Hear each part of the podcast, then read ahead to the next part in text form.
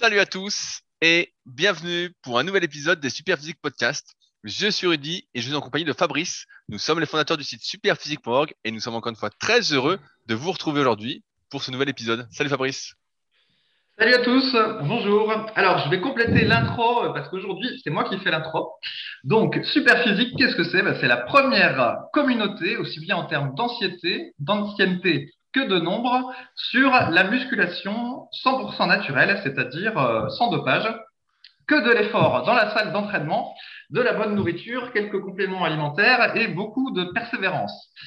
Et l'écosystème Superphysique a beaucoup grandi au cours des années. Donc, nous avons euh, un site web sur euh, superphysique.org, une boutique de compléments alimentaires, une application, du coaching euh, par l'ami Rudy, des livres et des tas de choses. Mais comme volontairement, je veux garder l'intro courte, je vais m'arrêter là. Et donc, ceux qui veulent savoir absolument tout ce qu'il y a dans l'écosystème, il faut aller sur le site www.superphysique.org.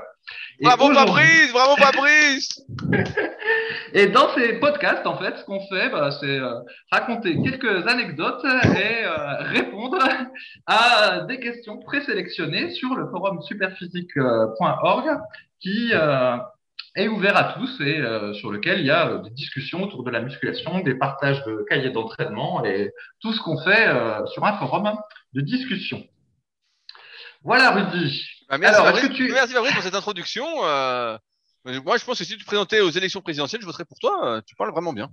Ouais, ouais. Et alors, le pourquoi de cette introduction un petit peu plus courte, c'est parce que j'ai écouté quelques podcasts ces derniers temps et en fait, je me suis aperçu que dès que l'introduction dépassait trois phrases, en fait, j'arrête d'écouter, je mets mon cerveau en mode pause, j'attends que ce soit fini et, euh, et voilà. Et donc, du coup, j'en ai conclu que si les gens faisaient comme moi, dites tes introductions très longues ne devaient pas être écoutées jusqu'au bout. et pour, et pour tout vous dire, c'est Fabrice, il me forçait à faire ces longues introductions en omettant absolument rien pour être sûr qu'on n'oublie rien. ouais, mais au final, les gens probablement pas. le mec me faisait parler pour rien, quoi.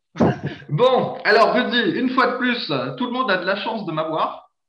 Parce que euh, dans ma nage libre, dans le lac à côté de chez moi, euh, à cause des touristes, maintenant il y a des tonnes de bateaux à moteur avec des gens qui manipulent plus ou moins bien le bateau à moteur. Et la dernière fois, en fait, donc je vais, euh, je vais nager, c'était un petit peu brumeux. Donc je fais mon, mon allée et puis j'entame le, retour et en fait il y a un, une espèce de bateau à moteur qui vient vers moi puis qui me dit euh, faites gaffe euh, on vous voit pas là avec la brume je vous ai vu au dernier moment euh, j'ai l'habitude mais bon euh, s'il y en a qui n'ont pas l'habitude c'est quand même dangereux et du coup, bah, j'ai continué à nager un petit peu, mais ça m'a fait un peu flipper cette histoire. Et puis quand j'ai vu qu'il y avait encore un autre bateau à moteur qui arrivait en face de moi, ben, je suis revenu sur les, je suis revenu à la plage en fait, puis j'ai interrompu ma nage. Parce que j'avais pas envie, ouais, j'avais pas envie d'être découpé en morceaux. C'est le problème en fait, les, les zones sont pas bien délimitées. C'est vrai que moi, je, pour nager, forcément, tu t'éloignes un peu du bord. Et en fait, tu as une espèce de jonction qui est assez, euh, je pense, que ça doit être là où il y a les poissons c'est entre la zone très profonde et puis la zone euh, moins profonde. Et en fait, je nage pile là, et c'est une zone où il y a pas mal de bateaux à moteur pour la pêche. Et moralité, euh, bah voilà, il y en a tellement en ce moment que euh, bah, je peux même pas aller nager. Ah, Sauf à. Il y a une solution, Fabrice. Nous, sur le lac là où je m'entraîne au, kayak, en fait, ceux qui veulent aller nager doivent mettre une sorte de flotteur orange. Donc en fait, on les voit de loin. C'est ça, c'est exactement ce qu'il m'a dit. Il m'a dit si vous voulez nager, faut que vous mettiez euh, exactement comme dans Alerte à Malibu. Voilà, exactement. c'est exactement ça.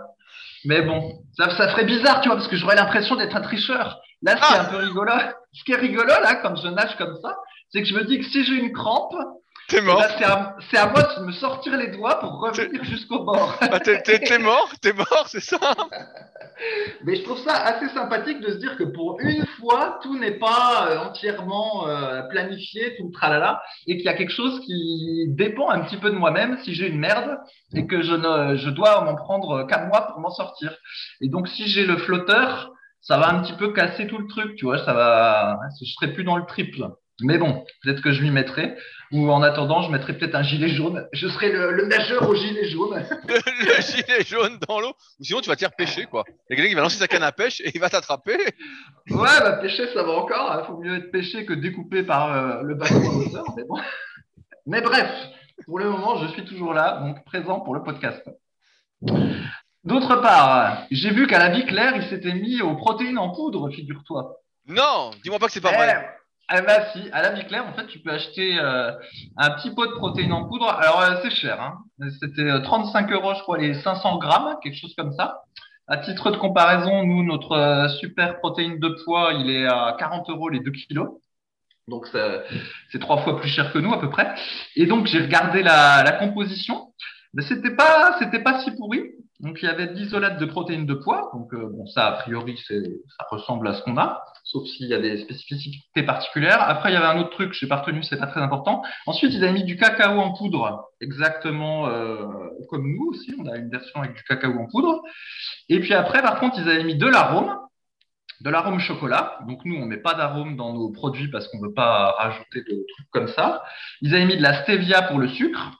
Donc pareil, nous on met pas ça dans, dans nos produits. Et puis enfin, il y avait de la gomme de gare pour faire euh, émulsifiant puis avoir un côté crémeux. Puis c'est pareil, nous on met pas ça parce qu'on préfère que tout soit euh, brut de fonderie. Mais, mais voilà, ils proposaient, euh, j'étais étonné de voir des protéines végétales euh, à la vie claire. Mais par contre, il n'y a jamais eu de whey protéine ou de trucs comme ça. C'est la protéine végétale. Donc c'est dire le, comme les protéines végétales gagnent du terrain et le, le véganisme ou le végétarianisme gagne du terrain, je dis, pour que même à la vie claire, il y ait, il y ait ça, au rayon euh, vitamines, minéraux et, et tout le petit main. Ah, en tout cas, ils vendent ça hors de prix, hein. 35 euros les 500 grammes. euh, Ouais, hein. je, sais- ouais, ouais, je sais plus, c'était 500 grammes ou 750, mais c'est sûr que t'as pas envie d'en, t'as pas envie d'en acheter. Puis bon, euh, après, on pourrait dire, bon, bah, c'est parce que c'est bio, mais nous aussi, on, on vend du, nos produits sont bio et ils sont pas à ce prix-là. Après, voilà. C'est vrai que des fois, ça pose question, ces magasins bio, parce que chaque fois que tu vas, t'en as quand même euh, pour une blinde. Et des fois, tu te demandes si euh, le fait que ce soit bio et, et tout ça, ils n'en profitent pas pour marger un petit peu trop, quoi. Alors, toujours un peu compliqué parce que là, comme nous on fabrique, comme nous on fait euh, fabriquer la protéine en poudre et puis on la vend sur notre boutique, du coup je sais un peu les prix d'achat, tout ça, tu vois, j'ai à peu près une idée. Donc du coup, je vois bien que là, euh, sur ce produit-là, la vie claire, ça doit quand même bien marger. Donc je me dis, est-ce que sur les autres, ça se trouve, euh, il se ferait peut-être pas un peu trop de bénéfices euh, Ah bah c'est simple. euh, Ah bah c'est sûr, hein, quand tu achètes tes tomates à 6 euros le kilo ou tes concombres à je sais plus combien là, c'est sûr qu'il y a une marge de fou. Hein. Bon après ils payent Ouais. l'emplacement. C'est ça aussi, c'est qu'ils payent un emplacement, donc faut qu'ils payent. euh, si le local n'est pas à eux ou sinon ils l'achètent à crédit ou si c'est un loyer, ça augmente forcément les prix. Ils ont des employés, euh, ils Oui, oui, bon, enfin, pas mal et nous, tout. nous aussi, on a un employé, entre guillemets, euh, en l'occurrence Loïc. Nous aussi, on a un local, tout ça. Donc bon, je sais pas trop euh, exactement ce qu'il en est, mais voilà. Cela dit, là, quand, quand c'est hors saison, les fruits, et- quand c'est dans la saison, les fruits et légumes sont pas significativement plus chers que dans les magasins conventionnels. Donc, euh, c'est pas si hors de prix que ça. Par exemple, le concombre est à 1,40€ en ce moment, Rudy. 1,40€. Tu, tu- tu- à mon avis, tu dois manger pas mal de concombres vu le prix. Ouais, ouais, ouais, là, c'est concombre, courgette et un petit peu, un petit peu carotte. Et d'ailleurs, justement, Rudy, tu te souviens de notre super complément alimentaire euh, super biotique Tout à fait, Pierre Bernard, tout à fait. qui nous permet de régénérer notre euh, microbiote euh, intestinal et puis qui nous, on espère, euh, facilite la euh, digestion des aliments. En fait, c'est c'est pour ça qu'on l'avait créé. On l'avait créé pour euh, cette histoire de probiotiques, prébiotiques, tout ça, pour améliorer la flore intestinale. Et puis en même temps, parce qu'on s'était dit que c'était peut-être pas mal y avait, si ça pouvait aider à digérer. C'est bien beau de manger des tonnes de choses quand on fait de la muscu, mais si au final, euh, ce qu'on mange, entre guillemets, passe dans les toilettes, c'est pas très utile. Donc c'est encore mieux si, euh, entre guillemets, on digère les micronutriments. Je sais pas comment expliquer la chose. Et c'était la raison pour laquelle on l'avait créé. Bref, et donc régulièrement, je fais des cures de, de ce produit-là. Et la dernière fois, donc j'en ai pris euh, avant mon repas, et en entrée, donc je m'étais fait euh, une platée de carottes râpées. Pour ceux qui suivent, carottes râpées, le meilleur aliment pour maigrir, avec euh, du tofu blanc Ah, euh, et du tofu, euh, du tofu à la mangue aussi. Et puis, euh, je me suis dit, tiens, j'ai eu une, illumi- une illumination. Je me suis dit, tiens, si je rajoutais des pruneaux, euh, je pense que pruneaux et carottes, ça doit être pas mal. hein. C'est pas du tout le même nombre de calories là, attends. ouais. Ouais, ouais, ouais. Attends, le mec met, des- met- met du sucre. Il met du sucre dans ses carottes, le gars. C'est vrai que là, l'aspect régime, c'était peut-être moindre. Mais bref, j'en ai mis une dizaine. Et euh, comme d'habitude, Il met le parce que moi, paquet, en- gars. Dessous, de, dix- en dessous de 10 pruneaux, c'est pas pour moi. Bref. Et donc, normalement, en théorie, l'après-midi, j'aurais peut-être dû être euh, un peu indisposé ou au moins, avoir le ventre qui gargouille euh, d'avoir mangé tous ces pruneaux. Eh ben, il ne s'est rien passé, Rudy. Donc, deux explications. Soit le superbiotique amène raison des pruneaux, il arrive à digérer tout, les fibres de pruneaux, tout ça, et du coup, tu n'as même pas d'inconfort, même en mangeant une dizaine de pruneaux. Soit c'est le vinaigre de cidre que j'avais mis euh, aussi sur les, sur les carottes, et ça aide aussi à digérer, ou c'est la combinaison des deux. Toujours est-il que voilà, les dix pruneaux n'ont pas eu raison de moi, et, et tout s'est très bien passé. Le mec me fait rire, il parle des carottes pour justement manger moins, et maintenant il fout des pruneaux dedans, le gars. Euh, ouais, mais là c'était c'était juste une expérience, tu vois. Ouais, une expérience à la fin, à la fin il a rajouté du riz avec. Il va mettre riz, riz, carottes, pruneaux en entrée. Moralité, Rudy, j'ai trouvé un autre argument de vote pour notre superbiotique. Imagine, t'as rencard avec une fille le soir, et en fait, tu veux être Bah, sûr tu de manges pas pas de mal- Tu manges pas de tu pruneaux veux, tu veux être sûr de ne pas avoir mal au bide après le dîner, eh ben tu prends du superbiotique avant, et comme ça, après, tout va bien. Parce que si après tu vas au cinoche, tu as mal au bide et puis que tu fais que de péter, ça va pas le faire pour ton rencard. Mais qu'est-ce que c'est que ces rencarts que t'as eu, toi? Qu'est-ce que c'est Voilà, voilà, c'était pour les anecdotes. Et remarquez comme en plus j'ai réussi à placer euh, deux produits, le superbiotique et le super protéine végétale, Ah, et même le super protéine de poids. Ah, Ça, c'est du... Félicitations. Hein. Quel marketeur Ça, tu fais, Fabrice? Voilà, ça c'est du marketing. Tu fais du placement produit sans que les gens s'en aperçoivent. Bien sûr, et en plus tu leur dis juste après, comme ça, euh, nickel. C'est Ouais, exact- ouais. C'est exactement ce qu'il faut faire. Bra- Bravo, Fabrice. Hein. Oui, mais ça, là, je respecte les, la réglementation de l'Union européenne parce que normalement, tu n'as pas le droit d'être un influenceur, si tant est qu'on te considère comme un influenceur, de faire du placement produit sans le dire. Sinon, c'est illégal, monsieur. Et je peux te dire qu'il y en a pas mal qui sont illégales sur YouTube. Oh putain, il me fait rêver, toi. Ah, t'es en forme, hein, t'es en forme. Alors, est-ce qu'on peut attaquer les questions du jour, Fabrice? Ouais, vas-y, vas-y. Alors, on a sélectionné quelques questions qui nous intéressaient particulièrement. Euh, on voulait commencer avec une question euh, de Angelo32. Salut à tous. Voilà ma problématique en ce qui concerne les biceps et les triceps. Depuis un an, je ne progresse plus tant en force qu'en tour de bras. Je plafonne à 45 cm de tour de bras à froid. J'ai des biceps assez courts. J'ai 47 ans et repris la musculation après plusieurs années d'arrêt et 8 ans de pratique. Voilà un des programmes types que je fais. Biceps, 4 séries de curl incliné, 3 séries de curl au pupitre, 3 séries de curl prise marteau bras en travers, triceps, 4 séries de magic triceps, 3 séries de barre au front sur bon légèrement incliné, 3 séries de kickback avec halter ou poulie basse. Je travaille les bras une fois par semaine et j'ai beau suivre vos conseils, je ne progresse plus. Que faire? Et je rajoute donc, parce qu'il y avait pas mal de discussions, euh, Angelo fait 1m80 pour 84 kg et euh, est un peu gras, il a mis une photo. Euh, et donc il en vient à se demander s'il n'a pas atteint son potentiel maximum pour le tour de bras. Fabrice. Ouais, ouais, mais t'as un peu, t'as cassé le teasing. En fait, effectivement, moi, je vois ce topic. Donc, ce qui se passe, c'est que souvent, je trouve que sur les forums, sur nos forums de musculation, faut reconnaître le, le niveau a un petit peu baissé par rapport à ce que c'était il y a 20 ans. Bah, c'est normal, hein, la muscu s'est démocratisée, tout ça. Les gens sont moins sportifs. euh, et d'une manière générale, quand même, le, le niveau physique est, plus bas que ça l'était. Et bref, là, je vois cette question. Je dis, putain, un mec qui a 45 de bras, euh, qui dit qu'il progresse plus, je me dis, ben oui, c'est normal que tu, ce soit plus difficile de progresser. 45 de bras, c'est énorme. Et après, je me dis, oula, il y a peut-être un loup. Donc, je lui demande euh, la taille, le kilo, ses kilos et le tour de taille. Et donc, il dit 1m80, 84 kilos, mais il ne donne pas son tour de taille. Et alors là, il y a plusieurs choses qui me passent euh, par la tête. 1m80, 84 kilos, si tu fais euh, 45 cm de tour de bras normalement, si tu es sec, c'est un niveau de fou. C'est un niveau de fou. Donc là, tu te dis, euh, soit il y a un loup au niveau du tour de taille, soit... euh, voilà, c'est ça. Et, et, donc, ça. et donc, il est gras, soit effectivement, il a un niveau de fou. Mais comme il ne nous a pas donné son tour de taille, on ne peut pas trop savoir, estimer quel est son taux de gras. Donc, du coup, on demande des perfs. Et là, il va donner ses perfs. Et, Et donc, je te l'ai donner... dit, je peux te Ouais. le dire, j'ai le topic sous les yeux. Il fait des séries de 10 à 15 kilos au curl incliné. Et au bar au front, il est à 28 kilos en série de 15. Voilà, et donc c'est des perfs qui sont euh, honnêtes. Je pense que ça doit être le niveau peut-être bronze ou entre bronze et silver, peut-être sur la. Voilà, la voilà, c'est c'est un, un niveau euh, honnête, on va dire. Voilà, c'est un niveau honnête, mais qui normalement ne donne pas euh, 44, Pas 45 de bras, Ça, ça donne 37-38. Voilà, ça va dépendre des gens. La, la dernière fois dans le podcast, j'avais dit que il fallait pas trop se focaliser entre guillemets sur la. Enfin, fallait pas chercher à tout prix à progresser en force le plus vite possible pour se comparer aux autres. Si déjà ben, on arrivait à prendre du muscle sans trop charger les barres, tant mieux.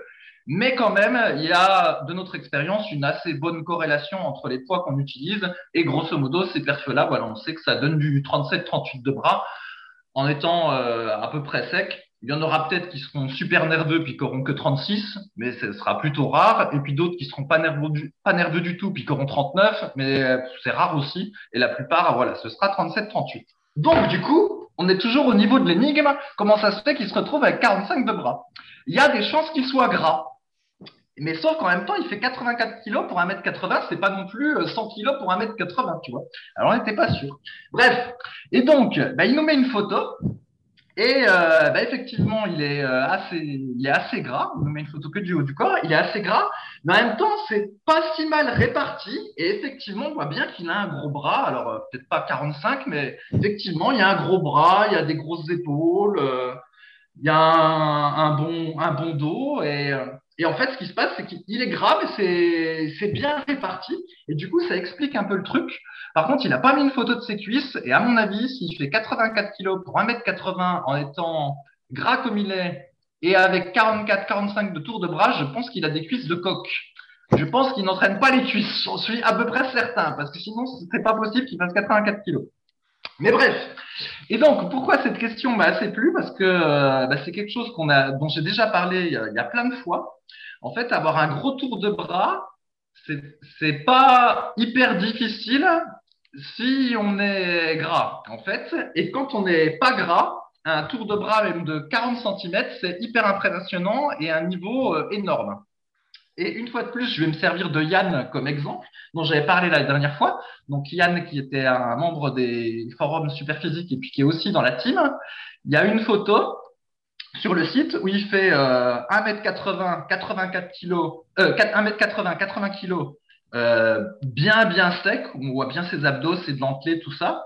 Et je pense qu'à vue d'œil, il doit peut-être avoir 41 tours de bras, mais il fait superbe, quoi. Genre euh, comme Jean-Claude Van Damme dans euh, dans Bloodsport, mais en mieux. Mais voilà, il fait 1m80, 80 kg. Et c'est ça la différence quand on est sec, euh, quand on a 80 cm de tour de taille ou même moins euh, pour 1m80, et ben un tour de bras même de 40, c'est énorme, c'est un super niveau. Et si je prends les perfs de Yann, donc je les ai pas en tête à cette époque, ben à mon avis, il explose les perfs que a donné Angelo. Ah, J'ai tout en tête si tu veux. ah, bah, vas-y, en, en, tant que biographe officiel de Monsieur Skorazek qui, qui, nous écoute euh, et que je vois normalement euh, prochainement, euh, je pense que quand il faisait 1m80-80 kg, il était un peu plus, il devait faire 42 de bras, quelque chose comme ça, pour son bras le plus gros, parce que quand il est vers euh, 85 kg, il est à 43. Donc euh, tu vois, un truc du style, donc ça doit faire ouais, ça. Ouais, ouais. En termes de perf, au mieux, il avait fait au curl incliné, en prise de masse, il avait fait, je crois, 10 reps à 25 ou 26 kilos, assez strict. Donc euh, ça, euh, donc voilà, il, on est à 10 kilos de plus que, euh, donc on est à 50% de force en plus, donc c'est assez énorme. Euh, et triceps, bah, il, triceps mégalon, donc il n'est pas énormément, mais euh, comme on l'a souvent dit, bah, souvent les, les, triceps se développent en concomitance avec ce qu'on fait au développé couché, même si ça fait plus les pecs ou les épaules. Et on a remarqué que quand on faisait aux alentours de 130-140, au couché, on avait autour de 42 bras. Et Yann a déjà fait au mieux il a déjà fait des séries de 12 à 140 au coucher, pareil quand il était en prise de masse. Mais donc, euh, et puis il a des triceps méga longs, un peu comme Angelo. Et donc, ce qui explique que forcément, bah, il a des bras euh, en corrélation, on va dire, avec ses perfs. Quoi. Voilà, et c'est ça qui est marrant. Donc, il fait 1m80, euh, 80 kg sur une des photos, et franchement, il look superbe et il est fort. Donc là, on a l'exemple d'Angelo. Et il y a aussi mon propre exemple où justement, bah, je fais 1m80 et 84 kg. Ouais, mais non, on aimerait voir comment, on aimerait voir une photo pour voir ton gras, Fabrice. Ouais, ouais, bah, après, le gras, il est, euh, j'ai 83 ou 84 cm de tour de taille. Euh, c'est clair que c'est pas du, du Yann. Et d'ailleurs, ça explique que je n'ai ni les perfs du Yann, ni le physique de Yann. Et souvent, quand je voyais ces photos, je me disais, mais putain, le mec, il fait la même taille que moi, le même poids, mais la photo, c'est pas la même chose que moi. et c'est ça la différence quand on est, quand on est sec, quoi. C'est vraiment un, c'est un autre niveau, quoi. C'est un autre niveau. Ah ouais, non, mais c'est vrai qu'on ne se rend pas compte de ce qu'on va perdre lorsqu'on n'a jamais vraiment séché on se rend pas compte de comment on va fondre quand on sèche. Et en fait, quand on sèche, on se rend compte que on perd, on perd, on perd, on perd, et on se dit, au début, on croyait que, moi, je me souviens, mon premier régime, hein, je crois que j'avais que 3 ou 4 kilos à perdre. Je me disais, ah, je vais être sec dans 3, 4 kilos. Puis j'en ai perdu 10, en fait. Puis là, on se voit, on se dit, putain, je suis vraiment pas épais, etc. Mais en fait, on est toujours beaucoup plus gras qu'on ne le pense. Et euh, ça nous fait vraiment fondre euh, drastiquement si on veut vraiment être sec. Et euh, ah, c'est une, euh, une, mauvaise surprise euh, au régime. Quoi. Voilà, donc là, je pense que Angelo, à mon avis, euh, il a peut-être 10 kilos de trop pour bien voir ses abdos. Donc ça lui ferait 1m80 pour 74 kilos. Et je pense que du coup, il doit pas bien entraîner ses cuisses parce qu'elles devraient être toutes fines. Et là, à mon avis, son tour de bras, bah, il descendrait avec un peu de chance, parce que j'ai l'impression quand même qu'il est doué pour les bras. Oui, il, est doué pour les bras. On voit qu'il a, on voit qu'il a le triceps vraiment très très loin. Il a des petits segments. Avec un peu de chance, il, descendrait à 39 de tours de bras. Voilà, avec de la chance. Mais là, son 44-45, en fait, il s'explique parce que euh, ben, il y a du gras. Voilà. Mais après, c'est sûr que je pense que habillé, il doit looker euh, bien massif. Ça, il n'y a aucun doute. Mais voilà, à mon avis, il y a 5 ou 6 cm de tour de bras qui sont, euh, qui sont du, bras, du gras. Alors après, pour son entraînement, bah ça, je vais te laisser parler. Mais sinon, les exercices qu'il fait et, euh, tout ça, ça m'avait l'air assez bien. non, mais c'est vrai que son, entraînement est, assez bien. Il n'y a pas grand chose à dire. Hein. Il suit a priori les cycles de progression qui sont dans l'application SP Training. Euh, donc, on recommande par exemple sur le curl incliné d'aller de 10 à 20 répétitions, euh, sur le bar au front d'aller euh, de 12 à 20 répétitions, etc. Donc non, non, son programme est, très bien, il n'y a pas grand-chose à dire. Après, il fait trois exercices. On rappelle que le nombre d'exercices, euh, ça dépend de plusieurs choses. Donc ça dépend d'une part si c'est un muscle à angle ou pas. Donc les biceps et les triceps sont pas un muscle à angle, mais il y a une portion qui est biarticulaire, donc on peut plus ou moins cibler. par exemple, curl incliné, on va plus être sur la longue portion du biceps. Ensuite, si on fait un curl avec les bras en avant du corps, on va plus être sur la courte portion et le long supinateur. Et puis après, il fait du curl prise marteau pour essayer d'être plus justement sur le long supinateur et le brachial antérieur. Donc, euh, son entraînement se complète bien. Et sur les triceps, euh, bah, on voit, et pareil, il y a trois, pas trois angles, mais trois euh, exercices où le coude est différemment placé. Et donc, ça va influencer sur le recrutement des différents chefs du triceps. Donc, pareil, c'est un entraînement qui est assez intéressant. Ce qu'il faut voir maintenant, c'est que quand il arrive au troisième exercice, est-ce qu'il a encore de la force Est-ce qu'il utilise encore des charges descentes par rapport à son niveau Ou est-ce qu'il brasse de l'air pour déterminer, moi, ce que j'appelle la notion de perte tolérable, euh, que j'aborde vraiment en détail dans le tome 3 de la méthode superphysique, si c'est euh, utile de faire trois exercices ou pas? Parce qu'il y en a pas mal des fois qui parlent de faire du volume gratuit, c'est-à-dire de faire des exercices juste pour ajouter du volume, etc. Mais ça, de rajouter du volume dans un entraînement sans optique de progression, juste pour euh, gonfler, etc. Ok, on peut faire une série comme ça pour le plaisir, etc. psychologique. Mais sinon, en fait, ça n'a pas trop de sens. Ça s'appelle du renforcement musculaire et ça n'aide pas à prendre du muscle. Alors, ça peut aider parce que c'est peut-être des muscles qu'on travaillerait pas, euh, des portions du muscle là pour le coup, qu'on travaillerait peut-être pas spécifiquement, euh, a pas aussi spécifiquement. Donc, ça peut aider un petit peu euh, au début, mais on sera vite limité parce qu'on n'a pas assez de force ensuite pour euh, réussir à vraiment utiliser des charges descentes et avoir assez d'énergie pour progresser dessus. Donc, euh, mais sinon, son choix d'exercice c'est bien, euh, il n'y a pas grand chose à dire. Euh, plus, plus, bas dans, le topic, il y a un truc intéressant. Il y a, Pierre qui met ses performances. Donc Pierre qui est le développeur de l'application et qui dit que pour 1m82, 85 kg, il met une photo de lui où il est assez sec. Hein, il dit qu'il est à 12-14% de matière grasse. il fait 20 répétitions à 16 kg au curl incliné et des séries de 20 reps à 40 kg au magic triceps. Et il fait 40 cm de tour de bras. Donc, ce qui me paraît assez honnête. Et effectivement, euh, c'est euh, plutôt ça euh, qu'on va viser. Donc, et après, pour répondre à une dernière question d'Angelo, où il se demande s'il est au son, à son potentiel maximum, vu ce qu'il fait en termes de performance, je pense pas. Après, il y a plusieurs choses aussi à prendre en compte. La première, c'est que il a déjà huit années de pratique derrière lui, même s'il a arrêté, il a quand même un, sacré bagage derrière lui. D'autre part, il a 47 ans. Donc, euh, j'insiste bien sur le 47 ans, c'est pas comme un jeune de 20 ans ou un jeune de 30 ans euh, pour nous lancer des fleurs, mais à 47 ans, forcément, après beaucoup d'années de pratique, euh, on a beaucoup moins de marge de progrès en termes de masse musculaire. Mais je pense qu'avec son niveau de performance aujourd'hui, s'il progresse petit à petit euh, en termes de répétition, de charge, il doit avoir encore un peu de marge de progrès. Est-ce qu'il peut prendre encore 2-3 cm J'aurais du mal à y croire, ou alors euh, il va falloir arrêter les apéros Angelo, parce qu'il nous a dit qu'il adorait les apéros l'été. Donc il va falloir, s'y consacrer à fond, euh, s'entraîner comme un pro, vivre comme un pro. Donc, je sais pas si c'est euh, quelque chose qu'on peut conseiller, mais euh, je pense qu'il a encore un, peu de marge effectivement au vu de ses perfs. Voilà. Ouais. Euh, bah après, sur les troisième exercices qu'il fait, euh, c'est plus, c'est euh, bah, pour le kickback, tu sais bien, c'est un exercice, c'est pour congestionner un petit peu. Euh, Bon, c'est du bonus euh, sur la séance triceps. Alors effectivement, est-ce que c'est de la, un truc qui va pénaliser la récupération et au final, euh, le petit plaisir de la congestion qu'on a, on le paye avec sur la récup. Bon, je suis pas sûr. euh. Moi, je pense que rajouter un petit exo euh, final, donc il y a les deux principaux, c'est bien pour les triceps que pour les biceps, puis après, tu en rajoutes un bonus pour euh, le petit plaisir supplémentaire. Je pense que ça mange pas de faim, mais bon, je comprends ce que, ce que tu veux dire. Euh, après, je pense quand même que pour la longévité, vu son âge, euh, moi, je pense qu'il faudrait qu'il sèche un peu pour être euh, simplement en meilleure santé. À lui de voir, peut-être quand l'été sera passé. Eh oui, eh oui. Alors, on a une autre question qu'on avait sélectionnée tous les deux, qui est de Sergiu Popa 8. Donc, pseudo assez atypique, qui nous dit Salut à tous, voici le contexte. J'ai 24 ans et je ne travaille pas actuellement et je souhaite développer seulement le dos, les bras et les épaules avec une prise de masse que je fais depuis un moment. Je fais trois séances de dos, toujours à fond proprement, puis pause d'un jour ou deux. Quatre séries de quatre exercices pour le dos et les épaules. Trois séries, trois exercices de quatre séries pour biceps et triceps. De ce que j'ai vu, ça, ça me surentraîne, car ça fait 32 séries par semaine pour le dos et les épaules, 24 séries par semaine pour biceps et triceps, mais j'ai un bon repos la journée, plus un ou deux jours de repos par semaine, plus je ne fais jamais les pecs. Donc je me pose la question de comment je dois faire, réduire ma deuxième séance de la semaine sur chaque muscle, prendre toujours deux jours de repos. Euh, Qu'en pensez-vous? Ouais, alors, euh, ouais, cette question, j'ai voulu qu'on la sélectionne parce qu'elle était complètement atypique. Donc, il n'entraîne pas les cuisses. Mais bon, ça, pas de problème. On sait que la plupart des gens n'entraînent pas les cuisses. hein. Euh, rappelons les meilleures excuses pour ne pas entraîner les cuisses, Rudy. Alors, tu nous en dis une ou deux? Je fais du foot. J'ai fait du foot. Euh, voilà, j'ai fait du foot.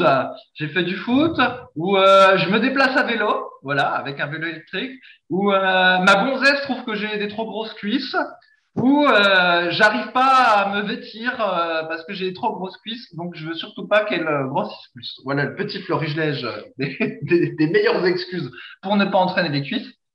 Mais si vous n'entraînez pas les cuisses, vous ne faites pas partie de la communauté super physique. Alors, et donc il n'y a pas les cuisses. Et Quelle est, quelle est l'excuse pour ne pas faire les pecs alors?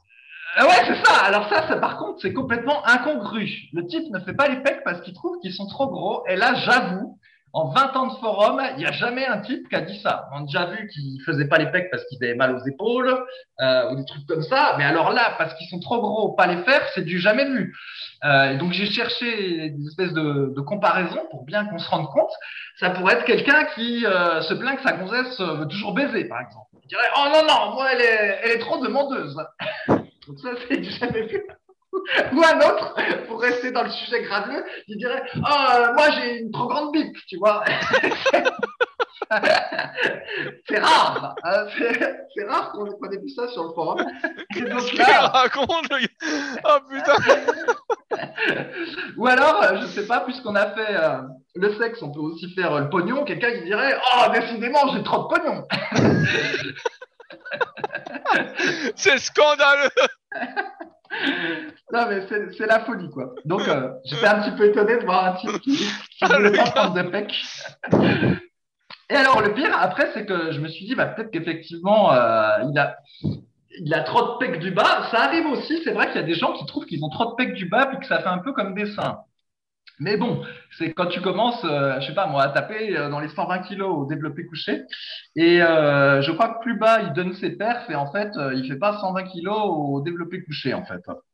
Il fait, il du fait, 10 il, kilos. fait du, il fait du curl incliné à 10 kg par bras, des dips avec 15 kg de lest. Euh, ça, il met ça. Est-ce que je trouve autre chose? Il met pas d'autres perfs.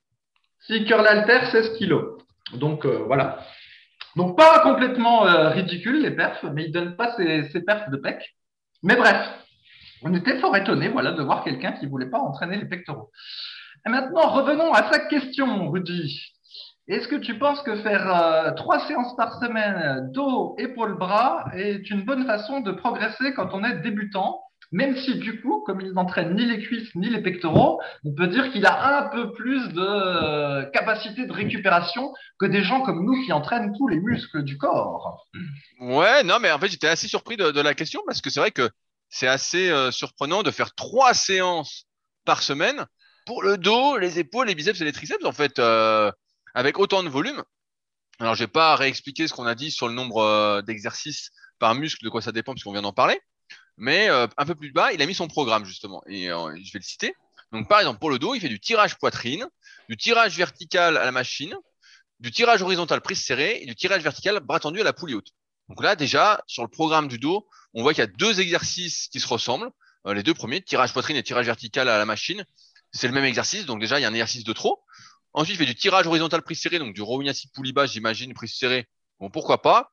Tirage vertical bras tendu poulie haute, c'est du pullover à la poulie haute. Moi, je pense que c'est un exercice qui est complètement inutile et euh, qui devrait pas être fait. Je pense que ça, c'est une vaste fumisterie. Euh, je vois pas pourquoi il a encore fait cet exercice-là, mais bon, voilà, à la rigueur. Mais en gros, c'est pas, euh, ça me paraît pas être un programme déjà qui va donner vraiment euh, du dos. Pour moi, il manque déjà un bon exercice au moins de rowing à un bras ou. Euh, pour moi, c'est un peu léger. Il y a qu'un seul exercice de rowing, donc c'est pas top. Ensuite, sur les épaules, il fait développer avec halter.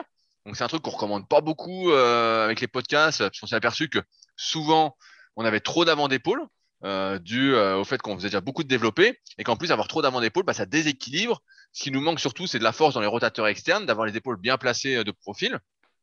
Euh, et quand on fait des développés, bah, ça pousse, on va dire, les épaules vers l'avant. En plus, on sait qu'avoir les bras trop souvent au-dessus de la tête, et eh bah, pas une bonne idée. Euh, alors déjà, qui fait tirage poitrine, tirage vertical, euh, et puis tirage vertical, bras tendu poulet, donc du poulet vers la poulie haute. Bon, ça fait euh, quatre exercices avec les bras au-dessus de la tête, mais c'est pas fini. Ensuite, il fait élévation latérale, donc ça on n'a rien à dire. Élévation frontale, donc il remet une couche sur l'avant d'épaule. Élévation frontale, c'est encore plus surcoté que le pullover à la poulie, donc ça, bah, c'est à, virer quoi. Et après, il fait l'arrière d'épaule, soit avec halter sur la machine. Bon, pourquoi pas. Pour les biceps, il fait curl halter, curl barre Z, curl tourment incliné. Donc curl halter et curl barre Z, c'est le même exercice. Donc encore une fois, il y a un exercice qui sert à, rien euh, dans les deux. C'est faire deux fois le même truc, donc ça n'a aucun sens. Et ensuite, pour les triceps, il fait dips, tirage corde et kickback. Donc là, il y a deux exercices sur, trois qui sont des exercices de finition, tirage corde et kickback. Donc en fait, euh, j'ai du mal euh, à trouver que ce soit un vrai, vrai entraînement. Et euh, c'est toujours difficile en fait. Euh, quand quelqu'un dit voilà, moi je fais 32 séries, euh, c'est énorme. On a l'impression que c'est énorme, etc. Mais quand on regarde le programme et qu'on voit ça, on se dit bon, finalement, il n'y a pas vraiment 32 séries, il y a beaucoup de redites. C'est pas un vrai entraînement au sens où j'entends. Par exemple, un vrai entraînement pour le dos, bah, ce serait ok, on fait tirage poitrine. Ensuite, ok, on fait si on veut du rowing à la poulie basse. Ensuite, on fait du rowing à un bras avec Alter, voilà, un exercice au moins où on transpire un peu, où on n'est pas sur machine. Et puis après, on fait encore un exercice. Moi, j'aime bien faire soit un exercice de rowing, soit un exercice avec les bras au-dessus de la tête, mais ce coup-ci avec une prise, par exemple, en supination.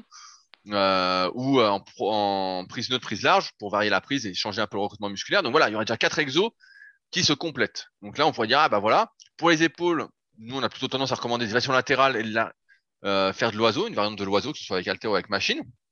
Le reste, bon, on trouve pas que ça a de l'utilité. Et pareil, euh, donc euh, ouais, pour les bras, bah, le programme d'Angelo était très bien, donc on va pas se, répéter non plus. Mais c'est vrai que là, en fait, c'est 32 séries, euh, ça veut pas dire grand-chose si on n'analyse pas exactement ce qu'est le programme et si on n'analyse pas, si on voit pas à quoi ressemblent les séries. Parce que moi aussi, je peux faire 50 séries euh, de 10 répétitions euh, à 6 kilos aux élévations latérales, ça vaut zéro. C'est pas, c'est pas l'entraînement. c'est pas l'entraînement. L'entraînement, c'est des séries où on va forcer, euh, je veux dire, où on va forcer, où on est à un RPE, euh, on est à une ou deux répétitions euh, de l'échec, de la dernière répétition possible, notamment sur la dernière série de chaque exercice, en gros, en fonction de son cycle de progression où on en est là-dessus. Mais voilà, c'est ça l'entraînement. Et là, en fait, on se retrouve de notre expérience avec un nombre de séries bah, beaucoup moins important, qui est que bah, si on fait une séance pour le dos, c'est rare qu'on arrive à faire quatre exercices de quatre séries en forçant. Quoi, hein. Si on commence à forcer, quand on a déjà à faire trois exos, bah, c'est bien. Pour les épaules, si on force l'élévation latérale et puis l'oiseau, on est rincé. Pour les bras, comme je disais, si on fait déjà deux exos et qu'on force, on peut peut-être en faire un troisième bonus, voilà, pour se faire plaisir. Mais sinon, on est complètement rincé aussi. Donc, euh, on parle pas du même volume, du même volume, du même entraînement. Et euh, c'est pour ça que c'est difficile de, de, juger quand quelqu'un dit ouais combien de séries il faut faire? Bah, ça dépend euh, comment sont tes séries, ça dépend comment tu forces, ça dépend de ton niveau d'expérience. On sait aussi que quand on débute, bah forcément, on a moins de capacité, moins de possibilités de, de, capacité à forcer, à pousser ces séries. Puis plus on progresse, plus on y arrive parce qu'on est motivé, on a le spirit. Et donc, on fait pas les mêmes séries quand on débute que quand on, euh, on est un pratiquant de niveau intermédiaire ou confirmé. Donc, euh, ouais, ouais. Après, sur la question du surentraînement, moi, je pose toujours la même question. Je dis, est-ce que tu progresses à chaque séance? Est-ce que tu rajoutes des répétitions ou des kilos à chaque séance? Si oui, bah, c'est que tu n'es pas surentraîné. Voilà, c'est que a priori ça va bien. Et, ça, ça permet de comprendre aussi qu'on ne peut pas faire 32 séries. Euh. on peut pas faire 16 euh, séries de dos euh, en faisant ça. Il y a une question sur le forum, j'ai pas réussi à la retrouver. Elle m'intéressait justement sur euh, quelqu'un qui disait oui, est-ce que ça sert justement de faire des exercices sans progresser dessus? Et comme je disais il y a quelques minutes, ça c'est du renforcement musculaire et moi je pense que ça n'a pas trop de sens. Le but, encore une fois, c'est de progresser sur les exercices qu'on fait pour que ça nous permette de prendre du muscle en corrélation à la progression qu'on a, qui se fait avec des charges relativement lourdes en série moyenne et euh, tout en rajoutant euh, progressivement euh, voilà, des répétitions et des kilos. Et là, on se rend bien compte qu'on peut pas faire voilà, 16 séries pour le dos ou, ou 12 séries pour les biceps dans la même séance. C'est, ou alors, bah voilà. En fait, on peut peut pas à la fois forcer et faire beaucoup de volume. Et la question du surentraînement, c'est est-ce que on arrive à progresser à chaque séance ou pas? Et là, il y a tant de probabilité qu'il y a des exercices sur lesquels bah, ils progressent pas. ça m'étonnerait pas. Mais mais ouais, le, programme est assez, euh, bizarre. Alors après, il donne une autre, indication. Il dit euh, Je transpire pas mal, repos avec chrono entre 1 minute et 1 minute 30 selon mon ressenti sur l'exercice. Et donc, du coup, ce qu'on comprend, c'est que finalement, son programme, c'est euh, un assez gros volume d'entraînement avec des temps de repos courts, des exercices euh, parfois relativement, euh, je sais pas comment dire, facile, quoi, beaucoup de, de poulies, de, machines, de choses comme ça, et euh, trois fois par semaine. Et en fait, ce type de programme, de notre expérience, euh, ça marche pas en fait. Il faudrait mieux diviser, enfin réduire la fréquence, éliminer tous les exercices qui vont pas, et puis faire des temps de repos plus élevés, quoi. entre, plutôt entre 1 minute 30 et 2 minutes 30 voire même 3 minutes si on a le temps, mais on va dire entre 1 minute 30 et, 2 minutes 30. Par contre, descendre à 1 minute, ça, ça sert à rien. Et donc, en fait, je veux bien croire qu'il transpire, parce qu'au final, il fait quand même euh, beaucoup de séries, puis avec des temps de repos courts. Mais en termes d'efficacité pour prendre du muscle, ça sert pas à grand chose. Et je pense qu'en fait, il aurait mieux fait de prendre un programme euh, tout à fait habituel, et éventuellement, s'il voulait pas prendre de PEC, encore une fois, ce qui est curieux, eh ben, il forçait pas trop au PEC, quoi. Il utilisait des poids légers. Et puis voilà. Mais là, avoir voulu faire ce programme-là, qui est une espèce d'hyper spécialisation euh, avec un grand volume d'entraînement, une grande fréquence, et puis des temps de repos courts, de notre expérience, ça marche pas, donc il aura pas ce qu'il veut en plus. Ouais, non, mais c'est pas euh, possible quand tu t'entraînes vraiment de faire ça. Euh, c'est pour ça, des fois, moi, ça me fait sourire. Je vois les débats, les mecs disent oui, beaucoup de volume, beaucoup de fréquence. Non, non, mais je dis, bah, ouais, mais vous vous entraînez pas, c'est pas possible. C'est dès que tu forces, tu te rends bien compte que tu peux pas faire un nombre de séries important et que tu peux pas avoir une fréquence importante. Donc, comme ça, euh, comme ça, c'est réglé. Ou alors, c'est possible si tu fais de la force et que justement tes dommages musculaires sont assez réduits, que euh, c'est vraiment que du nerveux, du nerveux, du nerveux et que tu te conditionnes progressivement. Mais sinon, c'est pas possible. Et je rajoute, Fabrice, j'avais pas lu tout le topic. Il ne fait pas les jambes. Tu sais pourquoi? Non. Quelle est l'excuse? Est-ce que c'est une que j'ai donnée? Alors, on va voir si j'avais raison. J'ai une bonne génétique et des bonnes jambes grâce au foot. Ah, voilà Gagné Et d'ailleurs, on ne sait pas s'il en fait encore du foot ou s'il en a fait. Parce que des, fois, c'est les types, ils ont 30 ans et ils disent Ah ouais, j'ai fait du foot quand j'en avais 15, c'est bon, j'ai gardé mes cuisses. Oui, oui, oui, oui, c'est ça. j'ai déjà vu, bah, ça fait penser, euh, j'ai vu il y, a, pas longtemps, j'ai oublié son prénom, peut-être qu'il nous écoute, en coaching premium, donc c'est un service que je propose euh, via rudicola.com où je fais des analyses morpho-anatomiques en direct et construction de programmes. Euh, j'ai vu un gars qui est, qui est kiné, donc je sais plus comment il s'appelle, je, je suis désolé. Euh, et justement, lui, il faisait presque pas les cuisses. Et il avait des cuisses monstrueuses, hein, franchement, des cuisses incroyables. Et en fait, c'était de famille. Dans sa famille, ils avaient tous des cuisses euh, de fou, il m'a dit. Et euh, c'est vrai qu'il avait des cuisses, mais incroyables, hein, incroyables, hein, vraiment. Euh. Et il les faisait pas parce que quand il les faisait, en fait, il me dit même quand si je si je fais, je vais courir ou quoi, j'ai les cuisses qui gonflent. Mais vraiment des cuisses exceptionnelles. Hein. J'avais jamais vu ça, quoi. Ah, donc tu veux nous dire qu'il y a quand même des gens pour qui l'excuse euh, est vraiment une vraie excuse Oui, oui, là, vraiment, là vraiment, et puis il n'avait pas vraiment fait de foot, il a rien fait de spécial, le, gars, et c'était euh, incroyable, hein. vraiment. Euh, il m'a dit tu vas pas en revenir, et effectivement, euh, j'étais là, j'ai dit putain, mais c'est incroyable, hein. incroyable, et euh, avec tout l'entraînement du monde, j'aurais jamais ces cuisses, quoi. Là, c'était sûr, hein. c'était. Ah, on, savait que pour les mollets, il y avait la génétique de fou, là, comme Chris Dickerson, qui avait des gros mollets puis qui disait qu'il les a jamais entraînés. Mais c'est vrai que les cuisses, j'aurais pas pensé que ça pouvait être si génétique que ça. Ah ouais, non, non, vraiment incroyable. Alors, j'ai une autre question qu'on a eue sur l'application podcast d'Apple que j'ai sélectionnée. Donc Fabrice n'est pas au courant de cette question. Ouais, euh, attends, Rudy, juste avant, je t'interromps. Avant ce podcast en off, je t'avais dit qu'il faut que tu travailles ton tic de langage qui consiste à ne pas dire. Et je l'ai dit. J'ai fait attention de ne pas le dire. Tu avais des efforts, mais il y a eu plusieurs fois où euh, tu l'as répété. Donc là, je te prends en mort, Rudy, pour cette question-là et ces réponses-là. Tu ne dois pas dire etc. Ou alors, si tu le dis, tu dois le précéder de trois exemples. tu dis, euh, euh, par exemple, des exercices pour les biceps, c'est voilà, curl alter, curl barre Z, curl bar. Président Fabrice, président Fabrice. Là, là, tu as le droit de le dire si tu avais dit deux ou trois options avant. Est-ce que, je peux dire la question Est-ce que je peux dire la question? Si tu dis qu'une option avant de dire etc., tu n'as pas le droit. C'est interdit. j'ai fait, j'ai fait gaffe. Et on me l'avait déjà dit dans mon podcast Leadercast, donc un autre podcast que j'ai qui sort euh, tous les jeudis en ce moment. Je suis un peu en retard. Et on m'avait déjà fait la remarque et j'avais essayé de réduire ça, mais euh, j'aime bien le côté naturel. Ouais, ouais, mais tu sais pourquoi? Parce qu'en fait, c'est un, une espèce de tic qui doit aussi te permettre de reprendre un peu ta respiration. Et il y en a qui font euh, euh, euh. Et il y a un autre type, c'est de dire en fait où les, les, types ils vont dire en fait, en fait, en fait, en fait, 250 En fait quoi En, fait amine En fait, mais non En fait. Bref, et d'ailleurs, moi je ne sais pas quel est mon tic de langage. Faudra me le dire, parce que j'en ai sûrement un. Donc, bon, à, mon avis, c'est les blagues vaseuses, parce que tu en dis beaucoup. Hein. Ah oui, bah, c'est ça, ça doit être ça. les blagues, les blagues vaseuses. Alors, je reprends. Sur l'application podcast d'Apple, on a reçu un, bon commentaire de Z Digno.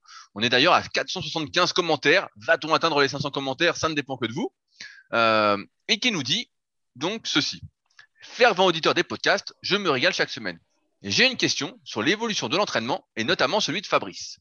Actuellement 30 ans et pratiquant de musculation avec barre et depuis 10 ans dans l'esprit super physique, je m'interroge sur les possibles futures évolutions de mon entraînement lorsque, je l'espère, j'aurai atteint mes objectifs physiques et de performance, plus ou moins le niveau légende de l'ancien club super physique.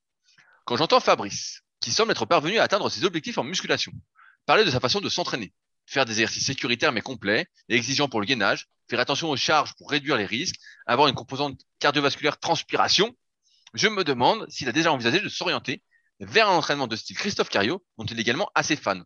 En gros, s'entraîner avec bande élastique, poids du corps, TRX, Alter, Kettlebell, pour alterner mouvement de force au, euh, TRX, euh, congestion avec les élastiques et circuit de conditionnement physique.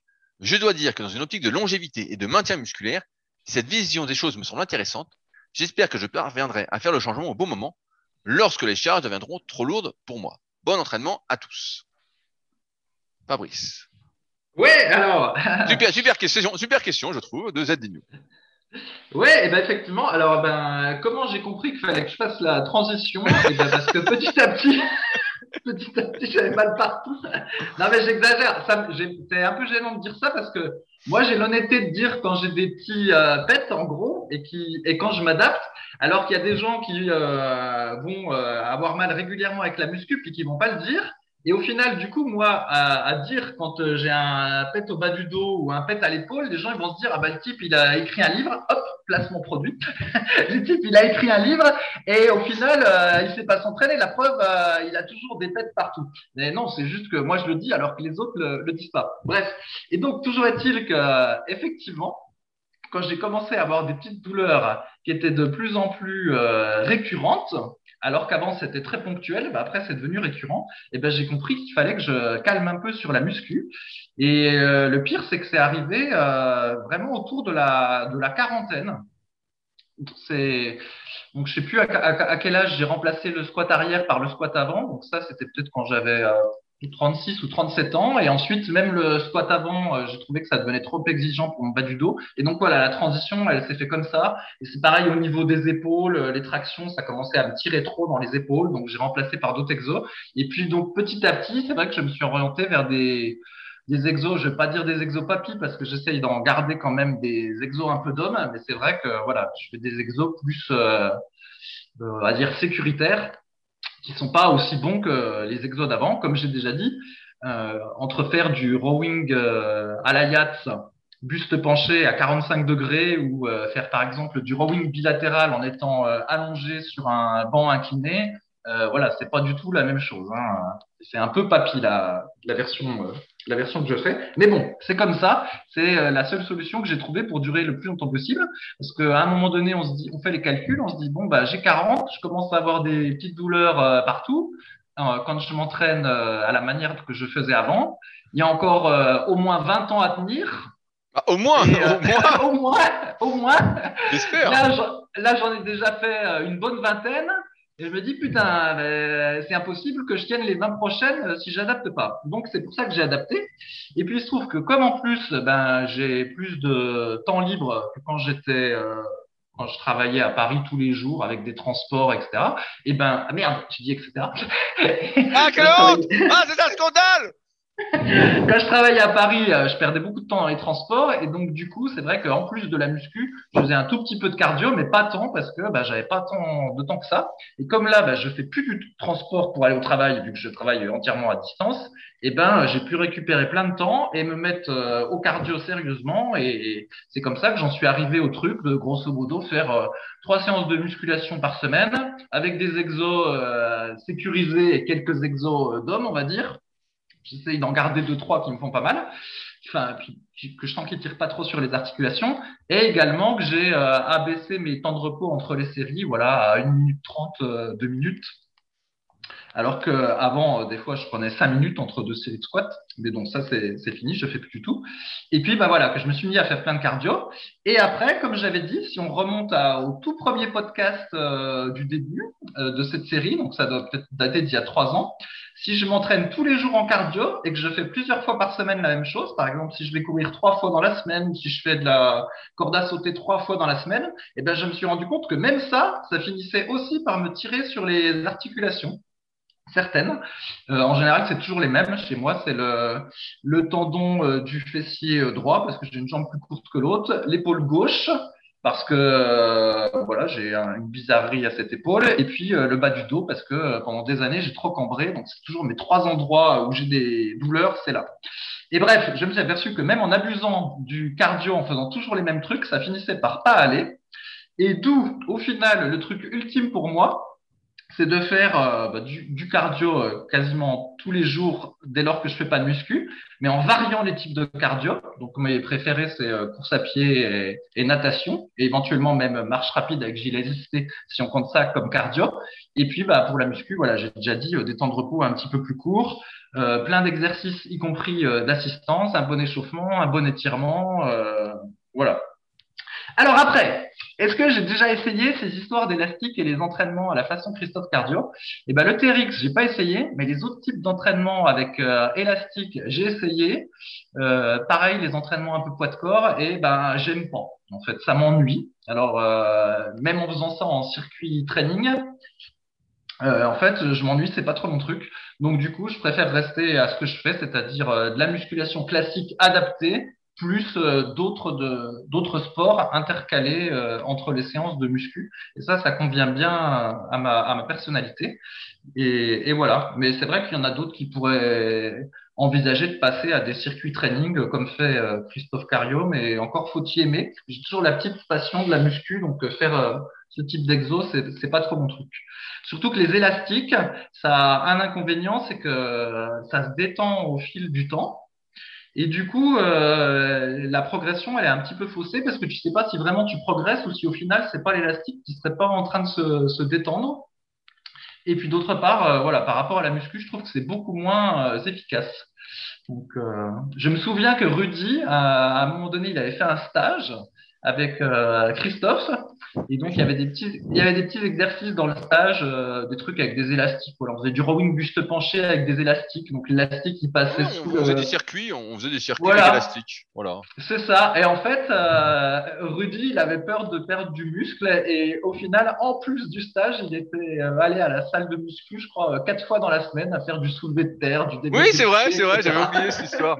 Bah, effectivement, parce, parce qu'en en fait, c'est sûr qu'on avait, on mal nulle part en faisant ça. Je me souviens, euh, c'était en 2011 qu'on avait fait le stage et c'est là que euh, Christophe m'avait appris à faire des muscle-up à l'époque. Donc c'est là que j'avais passé mes premiers muscle-up.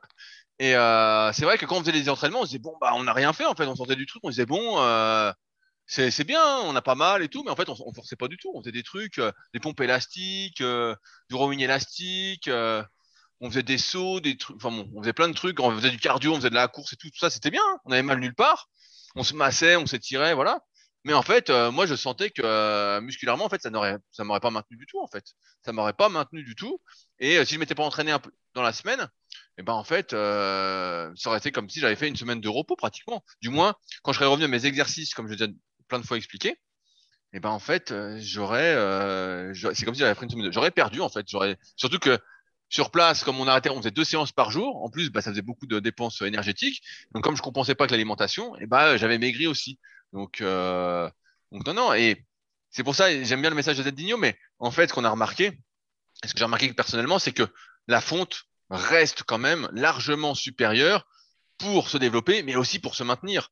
Si on n'utilise que des élastiques, déjà, bah, il y a tout le côté, comme Fabrice a dit, qui est un peu chiant. Faut bien les placer, faut toujours les mettre de la même façon pour avoir la bonne résistance. Euh, donc on perd, on, perd du muscle en fait. C'est pas compliqué. Quand on sort d'une séance avec la muscu, vu qu'il y a des points difficiles, que la tension est pas de plus en plus importante, il y a des points qui sont difficiles avec musculation, avec euh, barre et halter. Donc il y a aussi avec machine, donc ça crée des dégâts. Et ces dégâts-là, il y a une théorie qui nous dit que ça va aider à prendre du muscle. Mais avec élastique, il n'y a pas ce truc-là. Justement, c'est plus doux. Donc c'est pour ça qu'on a moins de douleurs articulaires. J'avais fait une vidéo d'ailleurs sur euh, la musculation avec élastique il y, a, quelques mois, pour ceux que ça intéresse. Je sais plus euh, comment elle s'appelait.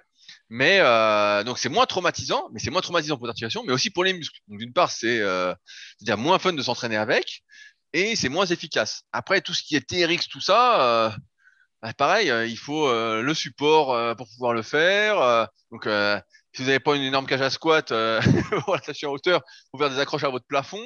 Sinon, il faut les accrocher à une branche d'arbre qui est vachement solide. Et puis après, qu'est-ce que vous pouvez faire avec Ok, des pompes, des dips, des tractions on en revient en fait à la musculation au poids du corps. Et on sait aussi que ça a de nombreux inconvénients.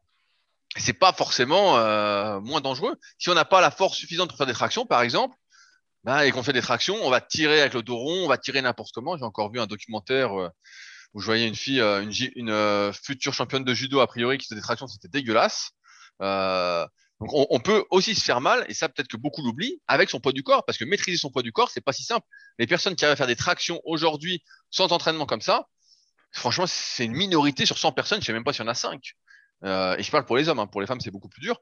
Euh, les dips, pareil, faire des bien des pompes, ok, euh, j'espère que tout le monde y arrive, mais pareil, c'est pas... Et ça reste limité parce qu'après, on peut pas mettre de poids, et donc on a que son poids du corps, et on peut pas travailler l'entièreté de son corps quand on n'est pas doué avec une multitude d'exercices, puisqu'on est limité au poids du corps. Donc en fait, finalement, on maintient pas. Euh, dans une optique de longévité, comme on n'a pas beaucoup d'exercices qu'on peut faire, eh ben, on crée encore plus de déséquilibre que si on gardait la musculation euh, avec barre et halter. En, fait, comme à chaque fois, le bon compromis, c'est de faire euh, un peu de tout. Mais comme on est limité en temps, eh ben en fait, on choisit par rapport à ses objectifs prioritaires et euh, on fait avec. Mais ouais, c'est pas si simple. Pareil, là, les, tu citais les kettlebells à Digno, mais les kettlebells, c'est toute une technique. Hein. c'est pas, je m'improvise euh, champion de kettlebell comme ça. Il y a plein de formations, il y a plein de trucs, etc. Ça m'a l'air euh, ah, tout, tout sauf simple. Il a dit. Ah merde. ça ça, ça, ça m'a l'air tout sauf simple. Hein. Nous, on en a au Super Physique Gym. Tu parles, on s'en sert pour faire pour faire des conneries, pour garder la porte ouverte, par exemple, quand il fait chaud. Voilà, voilà à quoi ça sert. Mais, euh, mais sérieusement, il y a toute une technique et c'est pas du tout euh, sans risque. Hein. Si t'as pas l'épaule méga stable, t'as pas euh, un bon équilibre entre les rotateurs internes et externes par exemple, et que tu te fais, tu à faire du développé à un bras avec kettlebell, donc déjà bon, pour le dos, il faut déjà avoir les capacités de pas se déformer, donc c'est pas si simple que ça. Et bah pareil, hein, tu vas, tu vas être en déséquilibre en haut. Si ton épaule est un peu déséquilibrée, tu vas sentir que ça te fait pas du bien. Donc pareil, dans cette optique de longévité, c'est vraiment apprendre avec des pincettes. Donc c'est pas si simple. En fait, ce qui se passe, comme l'a dit Fabrice, c'est que au fur et à mesure de notre évolution, du fait qu'on progresse, qu'on vieillit, euh, nos habitudes, etc. Pardon pour le. voilà, je l'ai dit, je me suis rendu compte. le mec est content. Mais je crois bah que là, tu avais, mis deux options avant, alors c'était. C'est mieux. Et ben, on, on, se rend compte qu'en fait, on doit adapter sans arrêt son entraînement pour justement être dans cette optique de longévité et en fait, ça se passe, on aimerait bien pouvoir l'anticiper, mais en fait, on l'anticipe pas. On le fait parce que on a une douleur qui arrive, on a un truc euh, qui se profile, on sent que si on continue à forcer, ça va pas aller. Donc, on change d'exercice, on change d'angle. Et comme on, on, le dit de plus en plus, en fait, euh, s'acharner, même si on a les meilleurs exercices pour soi, faut bien comprendre que le corps humain est pas fait pour répéter pendant 20 ans, euh, je sais pas, deux fois par semaine du développé couché. Il est pas fait pour ça, le corps. Donc, forcément, à un moment, il va vous faire sentir que le développé couché, bon, bah, vous en avez abusé, vous avez usé, entre guillemets, votre corps parce que vous avez forcé, euh, vous n'avez pas une technique la plus exemplaire, vous avez mis vraiment lourd, etc. On n'est pas fait pour mettre lourd en, tant qu'être humain. Donc, euh, il va vous dire, ah, bah là, si tu continues, mon gars, tu vas te faire mal. Donc, qu'est-ce que vous faites? Bah, Vous faites peut-être du développé incliné. Et puis, en fait, finalement, à la fin, vous variez un peu vos exercices. Dans une optique de maintien, ça se fait très bien. Dans une optique de progression, ça se fait beaucoup moins bien. Mais en fait, notre corps va nous envoyer des signaux pour nous dire, calme-toi, sinon, ça va être de pire en pire. J'ai un élève peut-être qui nous écoute, euh, il s'appelle Steph, qui, euh, des fois, des douleurs, et je lui dis, à chaque fois, je lui dis, si tu as une douleur, n'insiste pas. Et des fois, il veut insister. des fois, il veut insister, il m'écoute pas. Il insiste. Et là, euh, il m'a écrit euh, hier, et justement, bah, il a trop insisté, et là, euh, il avait super mal au cou. Je dis, voilà, j'ai insisté. Et je dis, de toute façon, quand tu as une douleur, si tu forces dessus et que tu accentues le truc, il n'y a aucune possibilité que ça finisse bien. ça ne peut que s'accentuer. Ça va pas disparaître par enchantement, à moins que vous ayez peut-être 18 ans ou 20 ans, voilà, ça peut disparaître. À cet âge-là, les trucs, ça partait ni vu ni connu. Mais euh, en fait, il faut toujours s'adapter, toujours modifier euh, et euh, toujours dans cette optique de pas se blesser, j'ai envie de dire, parce qu'il y a que en ne se blessant pas qu'on peut durer et qu'on peut vraiment progresser. C'est pour ça que Fabrice disait, j'ai perdu mon, fil de discussion, mais j'ai perdu ce que je voulais dire. Voilà, j'ai perdu ce que ah, t'as perdu. Il n'y a que sans progrès. Tu disais, il n'y a que en, en continuant à progresser.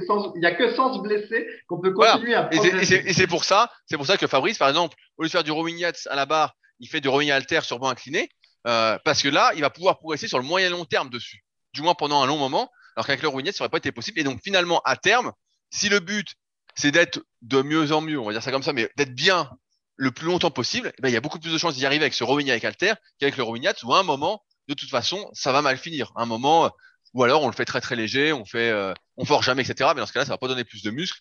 Et dans ce cas-là, on se limite. Mais c'est vrai que c'est très très dur de se limiter. Mais c'est une question que moi je me suis souvent posée. Le fait de se contenter. Et ma conclusion, c'est que on se contente de ce qu'on a quand on peut pas faire autrement. Voilà, c'est euh, aussi simple que ça. Ou alors qu'on est vraiment vraiment arrivé à ses objectifs, ce qui est euh, également assez rare. Mais on peut être arrivé à ses objectifs et se dire bah voilà, et puis se découvrir une nouvelle passion ou un nouveau truc, et se dire bah voilà. Mais c'est vrai que c'est chiant moi, je trouve ça très chiant de s'entraîner sans chercher à progresser juste pour se maintenir. Euh, même si aujourd'hui, à, mon niveau, je cherche toujours à progresser, il n'empêche que c'est hyper difficile et des fois, bah voilà, avec tout le kayak que je fais, bah, des fois, je suis arrivé sur un C. Et donc, j'essaye, je, optique de progresser, mais je ne progresse pas. Mais j'ai toujours cette optique-là. Donc, peut-être que euh, garder l'optique euh, permet de rester motivé plutôt que de se dire qu'on fait toujours la même chose ou presque. Fabrice, est-ce que toi, comment fais-tu pour rester motivé? Euh, bah, je, bah, je sais pas. Déjà, je suis toujours content de, de m'entraîner. Je mets de la bonne musique, tout ça. Donc, euh, ça, ça m'amuse bien. Mais euh, ce que j'ai remarqué, effectivement, c'est qu'il faut quand même avoir quelques petits exos où euh, tu peux te sortir les tripes. parce que moi, j'aime bien, mais sans rien risquer, tu vois. Alors, à un moment donné, pendant les podcasts, je parlais beaucoup de, du truc de gainage, tu sais, où j'enchaînais plusieurs exercices de gainage. Ah oui, ta torture, là. Voilà, et en fait, même si ça, ça sert strictement à rien pour prendre du muscle, et puis euh, bon, ça fait ça fait du gainage, mais voilà, ça, ça casse pas non plus trois pattes à un canard en termes d'utilité, on va dire. Et eh ben, j'étais content de le faire parce que voilà, j'ai un moment dans la séance où euh, entre guillemets, je suis challengé euh, mentalement, tu vois. Alors que c'est vrai que quand tu fais des exercices toujours avec le dos maintenu, bah, tu te sens euh, moins guerrier qu'avant. Il faut quand même le, reconnaître. Donc voilà, j'ai quelques petits exercices où je sais que je peux, je suis challengé, et puis les autres, ben, je, je fais, euh, je fais au mieux. Donc voilà l'histoire. Après, je me souviens d'un, à un moment donné, j'avais fait des photos pour un magazine qui n'est jamais paru. Et euh, on était allé dans un aqua boulevard. Ah oui, ah, c'est vieux ça, c'est vieux. Ouais, ouais, c'est vieux. Avec euh, des cheveux? Euh, ouais, ouais, mon pote qui s'appelle Kowok. Bref, et le type qui tenait la salle de musculation de l'Aqua Boulevard, en fait, ça m'a un peu traumatisé, cette anecdote-là. Le gars, euh, je sais pas, il devait faire 1m72, quelque chose comme ça. Il était assez petit, un tout petit peu musclé, puis un petit peu gras. Je pense qu'il avait peut-être 39-40 euh, de bras, mais même pas sec. Des vergetures partout. Il était tout à fait sympathique. Et en gros, c'était un ancien champion pas IFBB, mais c'était un, ancien champion de muscu d'une fédé, je sais pas laquelle, ou à bas, un truc un peu moins connu. Et en fait, il était. Euh... Donc là, j'ai dit en fait, mais c'est pas un tic, hein, c'est pour. Euh, ouais, ouais, ouais, et euh, du coup, oui, ce qu'il avait à nous montrer de ce qu'il était, il en était très fier, c'était des photos. Et donc, il nous disait, bah, regardez, avant j'étais comme ça, voilà, j'ai gagné ça, euh, j'ai gagné ça. Donc, bref, c'était super pour lui parce qu'il avait quand même atteint un niveau euh, monde. Mais c'était un peu traumatisant de se dire, de penser au décalage entre la personne que j'avais là en face de moi et le type qu'il avait été. Et ça m'a quand même marqué euh, ce truc-là dans le futur, dans, après. Et c'est vrai que du coup, quand je me suis mis euh, à avoir des douleurs par-ci, par-là, mais spécialement le, le, bas du dos, où vraiment je, en fait, je me suis niqué le bas du dos là avec tous ces squats euh, arrière euh, sans ceinture en, en cambrant trop. Ça, ça, ça m'a niqué le bas du dos. Heureusement, dans la vie de tous les jours, il se passe rien, mais maintenant, je peux plus cambrer le dos en fait. Développer couché cambré, c'est fini. Squat arrière cambré, je peux plus. Euh, le lendemain, j'ai mal au dos. Donc bref. Quand j'ai commencé à avoir mal et euh, je me suis dit qu'est-ce que je fais? Est-ce que je continue à m'entraîner à la dure? Ou alors est-ce que j'ajuste? Et euh, ça m'a pris plusieurs plusieurs fois, plusieurs piqûres de rappel où la, les douleurs sont revenues au bout d'un moment pour me suis dire bon allez c'est bon arrête tes conneries et entraîne-toi pour n'avoir euh, quasiment aucune douleur on va dire. Et je pensais à ce type-là parce que je me disais, il faut pas que tu deviennes, en gros, quelqu'un qui à 45 ans sera euh, tout maigre, parce que moi, je pars pas de champion du monde comme il était. Donc, si j'arrêtais, probablement que je deviendrais tout maigre.